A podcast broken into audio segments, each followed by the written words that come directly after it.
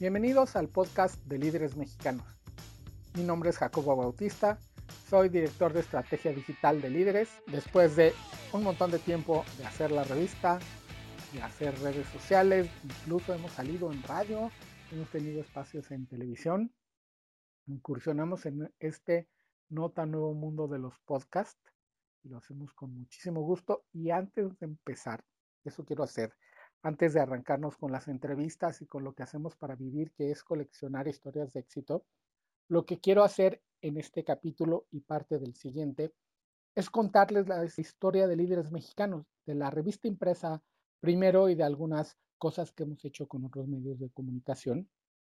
Pero nosotros nacimos como una edición impresa, como una revista en papel. Y fue en noviembre de 1991 esto es que el año que entra vamos a cumplir 30 años. Se editó el número uno de líderes mexicanos. Era absolutamente otro mundo. 29 años hace, no suena tanto, que ya es un hombre de edad adulta entrando en las etapas que definirán su legado y su historia. Nosotros tenemos 29 años de existencia y el número uno de líderes mexicanos es como un retrato de lo que era aquella época.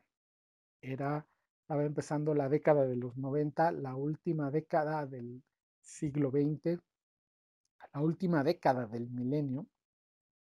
Y caray, los personajes que aparecieron en el número uno de líderes, que por cierto, no aparecía nadie en la portada, la, la portada de los primeros números era algo conceptual, era una bandera, un águila o la silla presidencial, no aparecía nadie. Y los personajes que aparecieron en el interior de esta revista, algunos los más veteranos, por no decir viejos, pues los reconocerán los que no, no tienen idea o igual ya han escuchado de ellos o de sus nietos. Estaba entre los primeros entrevistados de líderes mexicanos Raúl Velasco, igual y no se acuerdan de él, Raúl Velasco, para los más jóvenes que nos escuchan, era como el dios del entretenimiento en México. No porque él nos entretuviera, sino porque por sus manos, por su escritorio, por su visión y conocimiento pasaba lo que iba a tener éxito en México. Él tenía un programa los domingos en televisión abierta llamado Siempre en Domingo. Les estoy hablando de un país y de unos medios de comunicación, de una televisión, donde habían dos o tres canales de televisión en provincia, en algunas partes era solamente uno, el canal 2, y no había otra cosa en televisión, la otra opción era el radio, la otra eran las películas, que por cierto, en cine, si iban al cine en esas épocas, estoy hablando de 1991, había dos películas, porque los complejos cinematográficos tenían solamente dos salas. Entonces uno podía ver o Gasparín, el fantasma amistoso, o Arma Letal 1. Claro que no tenía el 1 entonces. Solo había dos películas y había tres funciones de cada uno. 4, 6 y 8. Y en el mayor canal, el que mayor difusión tenía, el que mayor rating tenía, había un programa que duraba gran parte del domingo, que se llamaba Siempre en Domingo. El director y conductor de este programa se llamaba Raúl Velasco. Y lo que él decía que iba en su programa generalmente tenía éxito. Cuando él lanzaba a algún artista, este tenía, haz de cuenta, la bendición del Papa. Y con la bendición de Raúl Velasco, saliendo en Siempre en Domingo, el radio iba a programar tu canción, tus discos se iban a vender, te iban a entrevistar en radio, en las revistas impresas, era el gran escaparate. Salir en televisión era el todo en México y Raúl Velasco era, en términos de comunicación, de entretenimiento, perdón, era quien decía qué iba y qué no. Pensando un poquito en cómo explicar quién era Raúl Velasco en un mundo sin internet, imagínense que alguien decide quién puede y no publicar sus videos en YouTube y ese habría sido Raúl Velasco. Bueno, ya me alargué mucho con Raúl Velasco. Otro de los protagonistas de, esta, este número uno de líderes mexicanos fue Carlos Salinas de Gortari.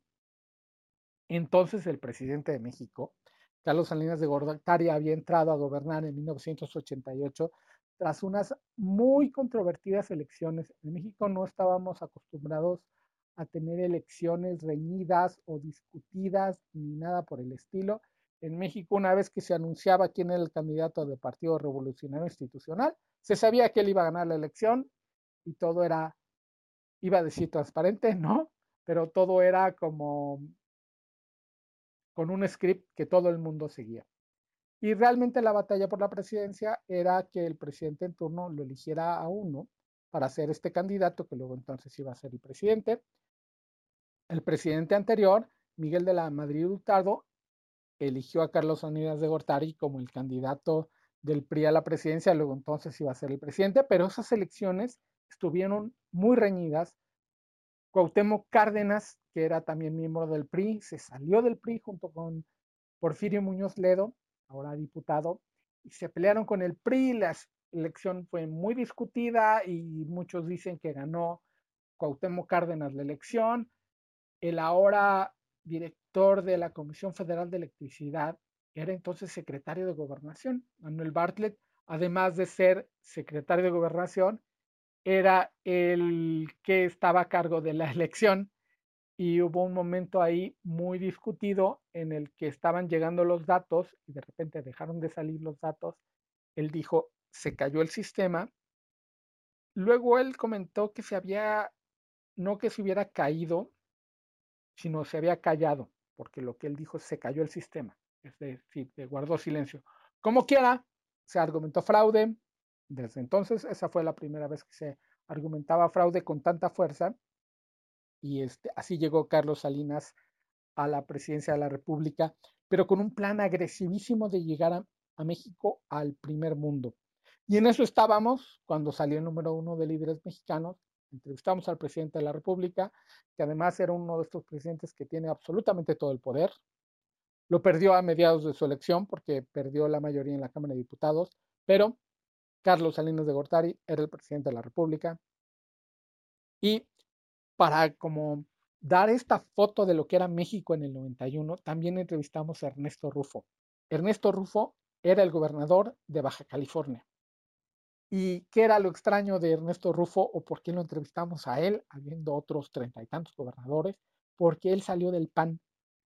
Ahora, Nuevamente, los más jóvenes dirán, bueno, pues eso qué, ¿no? Eso era a los que nos tocó vivirlo como impensado, era como un sueño raro, como despertar y que en un estado de la República como Baja California hubiera ganado un partido diferente al PRI, es que las cosas estaban cambiando. Ya luego cambiaron hasta donde estamos ahora, pero esos fueron los primeros, las primeras grietas en una mole en una estructura que se llamaba Partido Revolucionario Institucional, que el PRI y el gobierno eran básicamente lo mismo. Bueno, Ernesto Rufo era este personaje surgido de las filas del PAN que había ganado una elección y era casi casi uno se lo imaginaba aterrizando en Tijuana que uno llegaba como a otro país o como a un México que empezaba a evolucionar.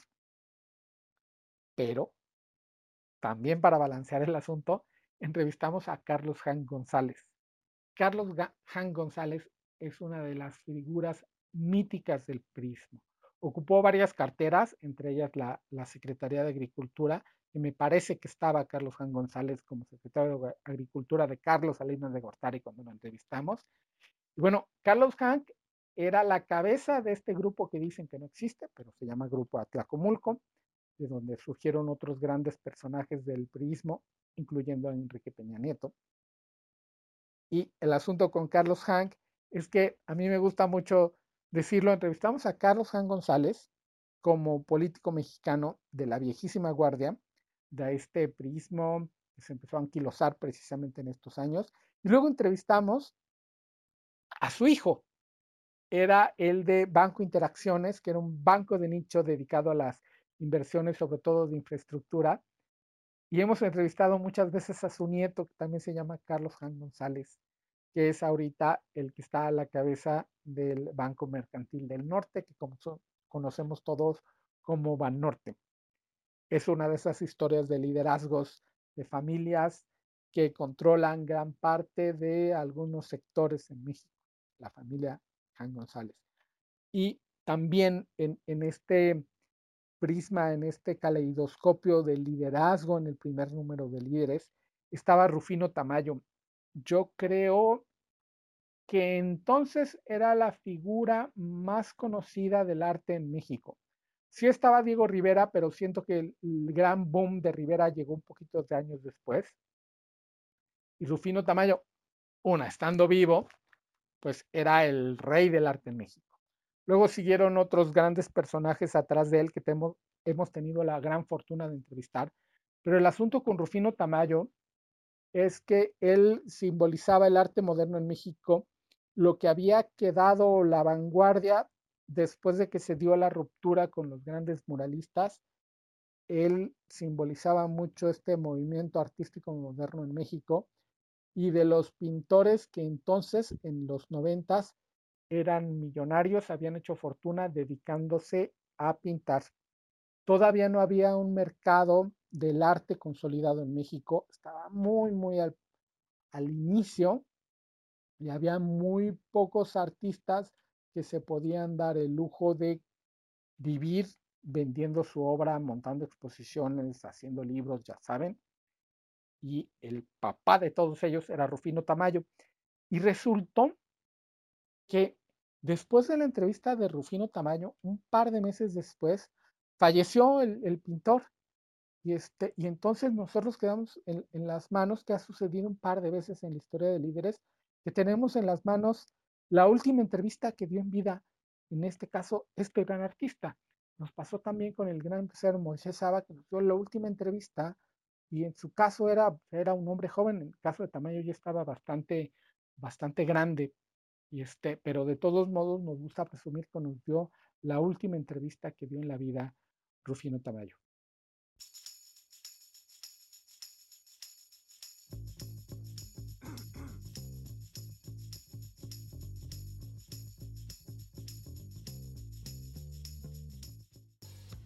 Ahora, igual se preguntan, igual y no, ¿quiénes líderes mexicanos? Bueno, al principio, en gran parte siguen siendo, son los hermanos Jorge y Raúl Ferráez, conocidos en ciertos sectores simplemente como los Ferráez, así pasa. Jorge y Raúl fundaron esta revista, ya tenían mucha experiencia en el campo editorial con un par de revistas. La más reciente antes de Líderes Mexicanos fue Pedregal y Palmas, una revista de zonas, de nicho también, que hablaba mucho de la vida de estas dos partes de la Ciudad de México con el nivel de vida muy alto. La historia de líderes mexicanos surge realmente una cuando tienen la idea de hacer una revista de entrevistas, pero realmente fue cuando alguien les otorgó la primera entrevista y porque el hecho está en hacer un montón de llamadas solicitando una cita para una revista que se llama Líderes Mexicanos que todavía no existe. Entonces, esa fue una dificultad porque además iba, había que sortearlo con todos porque no había nada que enseñarle a cada uno. A la generación que está ahorita de, de editoras, porque son mujeres las que llevan los destinos de la revista Empresa de Líderes Mexicanos, les tocó luchar todavía con mucho desconocimiento que había entre las cúpulas del poder en México de lo que eran líderes mexicanos. Muy pocos nos conocían. Ahora es mucho más sencillo por cosas que luego les contaré. Pero entonces era más difícil porque no había absolutamente nada que mostrar. Y estos dos jóvenes se lanzaron a la aventura de hacer un, un gran ejemplar porque la revista era muy grandota. Era casi tamaño oficio, un poquito más grande con hojas escuché muy gruesas, brillante, y había una gran foto que ocupaba toda la página y luego texto, texto, texto, texto, luego otra gran foto, que por cierto, durante muchísimo tiempo, Líderes Mexicanos solo tuvo un fotógrafo, que se llama Alejandro Gamboa. Entonces, si se meten a nuestra cuenta de Instagram, van a ver que las fotos más viejas de los noventas y llegando a los dos miles son todas de Alejandro, que era el fotógrafo el único fotógrafo que tenía líderes mexicanos, unas grandes fotografías de unos grandes personajes como estos que les estoy platicando, como Raúl Velasco, Carlos Salinas, Ernesto Rufo, Carlos Jangro o Rufino Tamayo. Esas eran las, las fotos de Gamboa. Y este, hay mil anécdotas que ahorita les cuento un par. Bueno, la cosa es que nosotros en realidad vivimos del tiempo que nos dan los líderes, el tiempo en el que podemos estar platicando y en que ellos se prestan al asunto de la foto, al posar para la fotografía, para ilustrar nuestra revista, que por cierto los primeros números eran, como les platicaba, fotota enorme, texto a texto texto, y los anuncios venían todos amontonados al final. Hoy no nos atreveríamos a hacer eso nunca porque ningún anunciante nos permitiría que lo metiéramos hasta el final. Este, siempre están peleando afortunadamente por sus posiciones dentro de la revista impresa, pero entonces las cosas eran así y se podían hacer así y así las hicimos. Ahora, para el número 2 apareció Carlos Slimelu. Lo menciono y me voy a centrar únicamente en él para el número 2 de líderes mexicanos, porque en lo particular, y sé que a las editoras también, incluso a Raúl y a Jorge, cuando conocemos gente que no está muy empapada de lo que es líderes, una de las preguntas, una de las primeras preguntas que nos hacen, aparte de aquella de quién es el líder que más te ha sorprendido, cuál es la entrevista que más has disfrutado, ha sido si ya entrevistamos a, Carlos Slimelú. Es una de las preguntas que más he escuchado en mi, en mi carrera de ya casi 17 años en líderes mexicanos. Es, ¿ya entrevistaron a Carlos Slim? La respuesta es sí, desde el número 2, desde 1992 lo entrevistamos, pero era, como les decía, otro México. Avanzamos ya un, añito, pero no era el México de ahora. Y Carlos Slim, su nombre lo conocían algunos y lo habían visto muy pocos. Era un poco como un mito. Este era este millonario mexicano que sabemos que existe, pero no sabemos quién es. Y entonces, desde el número uno, Jorge y Raúl dijeron, tenemos que entrevistarlo. Y Nanay no lo consiguieron. Pero para el número dos dijeron, no, ahora sí tiene que estar. Y entonces pidieron y pidieron y pidieron la entrevista. Tuvieron dos años, una mientras se armaba el 91, el primer número. El segundo número de líderes mexicanos tardó un año en confeccionarse, salió hasta 1992 y durante este periodo pidieron y pidieron la entrevista. Y la decisión editorial que se tomó es, vamos de todos modos a contar quién es Carlos Slim a través de los más cercanos. Entonces, pues ahí estaban sus hijos, estaba Patrick, ahí estaba Carlos, y me parece que algún primo o alguien que dijo, bueno, te cuento la historia de mi papá. Y hay un montón de grabaciones con estos hijos primos muy cercanos, ¿quién más que el hijo de contar las, las aventuras empresariales del, del papá, del gran Carlos Slim?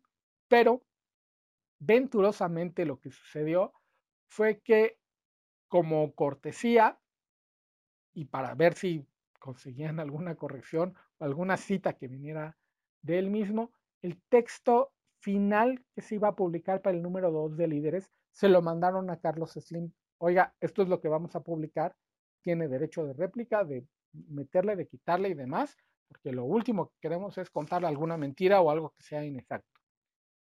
Total, el ingeniero los, los cita en su oficina, estaban ahí Carlos y Patrick, Llegan Raúl y Jorge a la oficina y lo que cuentan es que sale de repente Carlos Slim, cuando ellos lo que estaban esperando era un texto corregido, que alguien saliera con unas hojas impresas tachadas del escritorio de la pluma de Carlos Slim.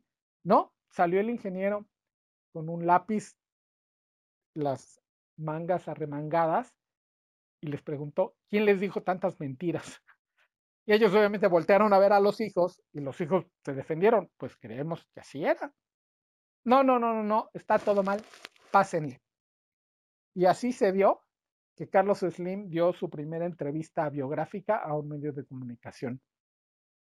Durante muchísimo tiempo, cuando le solicitaban una entrevista a Carlos Slim, él lo que decía, ahí está la entrevista de líderes, ya les dije a los chicos Ferraes todo y muchos años fuimos la referencia, ese número pues lo teníamos que andar vendiendo, vendiendo, porque obviamente venía a nosotros, porque la revista, insisto, no era muy conocida, pero el ingeniero pues por ahí nos ayudó.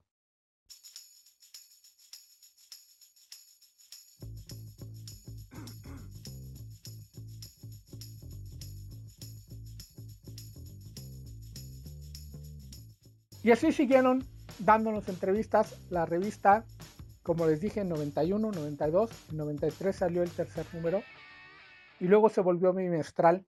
Y cuando cumplió 10 años la revista, pasaron dos cosas. Se volvió mensual, se hizo mucho más chiquita, porque el otro era como un blog muy grande, y se volvió lo que nosotros llamamos un formato comercial.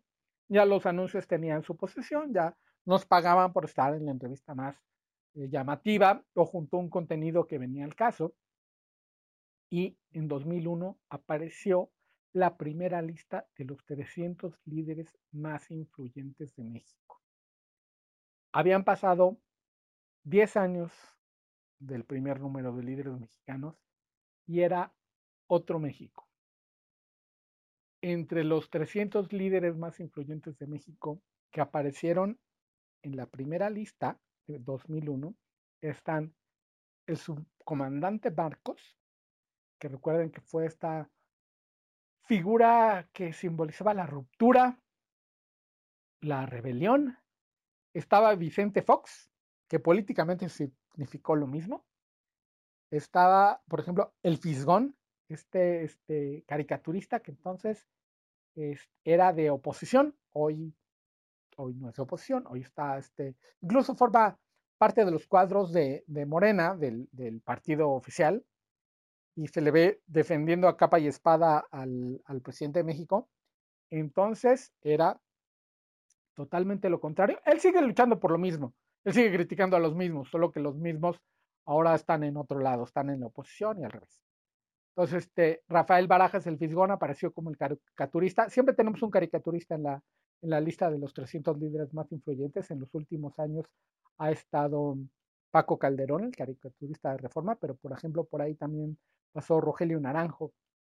Durante muchos años estuvo en, en proceso y en el Universal. Entonces, en la lista, la primera lista de los 300 líderes más influyentes de México apareció en 2001.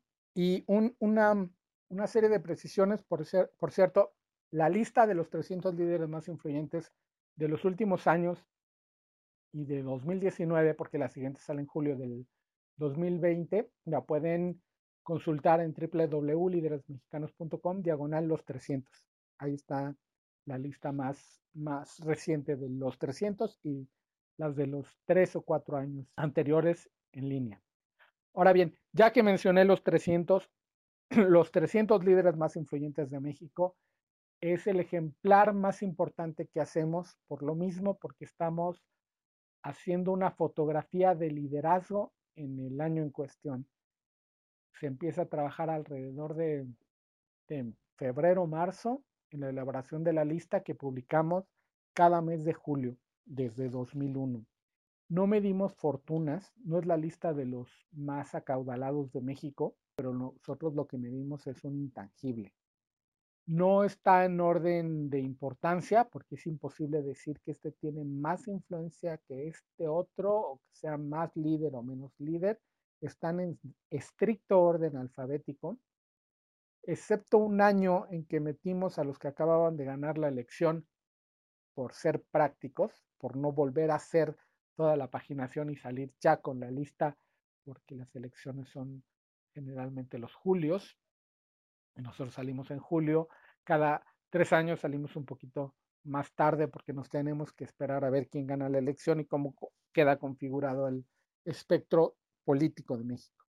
Pero les decía, entonces es, un lío, es un trabajo apasionante hacer la lista de los 300 líderes más influyentes de México. Andarle preguntando a los mismos líderes quién creen que sean los más influyentes. En ese año hay un consejo muy grande, muy plural, especialistas en cada una de las 13 categorías que tiene la lista de los 300, que ya le dedicaremos un capítulo únicamente a la lista de los 300, porque sí es un, tema apasionante. Y le vamos a dedicar otro capítulo a la comida de los 300, que también tiene muchísimas historias, en particular una con Alex Lora que yo atesoro, pero eso será más adelante.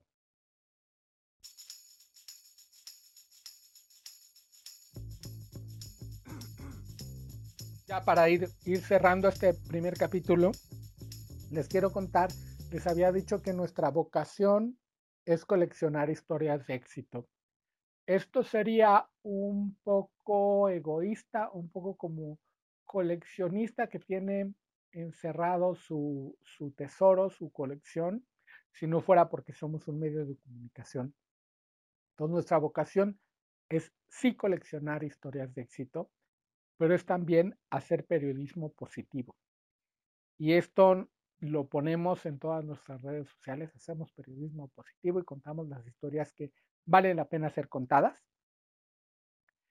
¿Y esto qué es? ¿Qué es hacer periodismo positivo?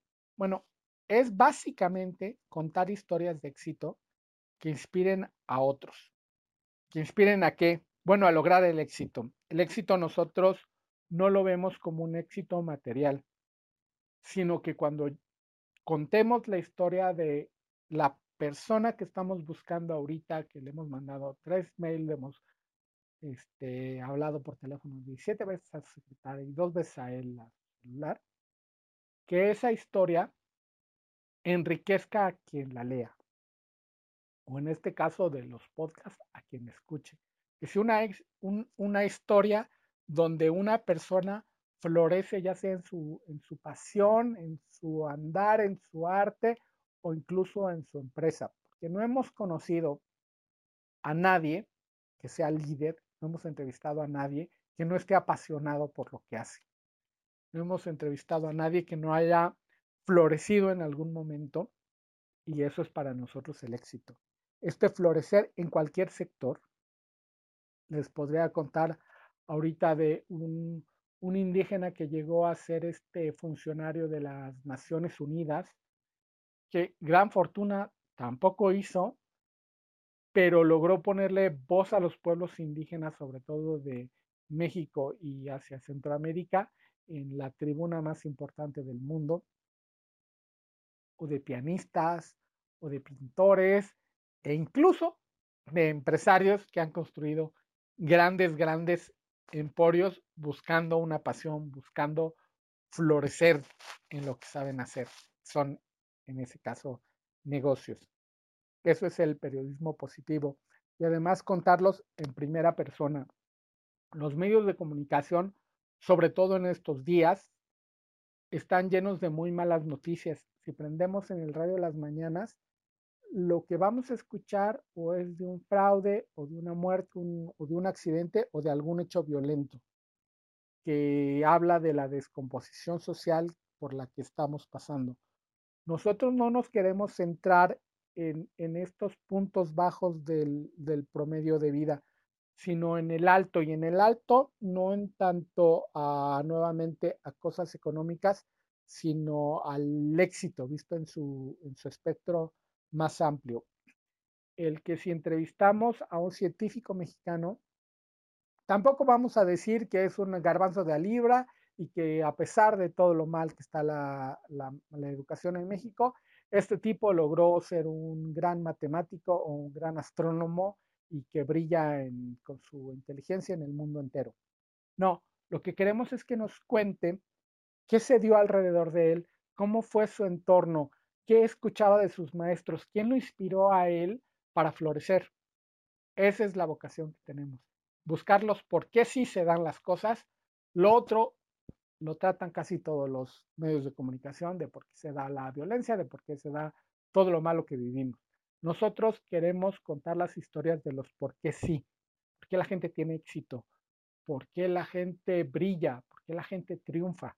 Esa es la vocación de líderes mexicanos. Cuando les contaba al inicio de Raúl y Jorge Ferráez, como diría Ortega y Gasset, en su circunstancia, en el mundo editorial de 1991 y en el espectro de liderazgo que había en este país hace casi 30 años, lo mismo nosotros queremos saber de cada uno de los líderes que entrevistamos, cuál fue su circunstancia, en qué circunstancias están, porque algo fantástico de los líderes que entrevistamos es que siempre están platicando a futuro, siempre nos quieren contar de lo que van a hacer, porque siempre traen planes entre manos y entre esos tipos de cosas son los comunes denominadores que tienen los líderes que entrevistamos. Y bueno, este es un poquito, un poquito de la historia de líderes mexicanos. No les conté creo que ninguna anécdota, pero lo que les quiero también adelantar es que durante muchos años, este que les habla, mi nombre es Jacobo Bautista, soy el actual director de estrategia digital de líderes mexicanos, fui editor de estilo. Me tocan hacer cosas realmente extraordinarias que muchas marcas y que mucha gente quiere que la gente que lee líderes mexicanos se entere que existen. Entonces, de repente les contaré de algún gran viñedo que visité, de alguna experiencia que tuve manejando algunos autos, que es un poquito el estilo de vida de los líderes mexicanos que todavía me toca hacer y que con muchísimo gusto les contaré siempre buscando la historia de éxito que hay detrás de, de estas experiencias, que siempre hay una cuando nos ponen en las manos, por ejemplo, por mencionar lo más reciente, una Tacoma de Toyota, la historia de éxito que hay atrás es una nueva planta de manufactura que la empresa japonesa Toyota puso en México. Y así hay muchas historias que podemos contar a través de otras cosas, a través de otros instrumentos que no sean específicamente la entrevista, pero la entrevista es nuestro, nuestro porqué de vivir. La entrevista es lo que, lo que somos, lo que nos ha dado comer, lo que nos, nos apasiona hacer, hacer entrevistas, platicar con los líderes y contar sus historias en, en principio en nuestras páginas, ahora en este espacio nuevo, que es el podcast de líderes mexicanos. Les quiero agradecer a los que escucharon hasta aquí. Nos estaremos viendo la siguiente semana. Insisto, muchísimas gracias por escucharnos. Suscríbanse por favor al podcast y aquí nos veremos cada semana. Muchas gracias por escucharnos.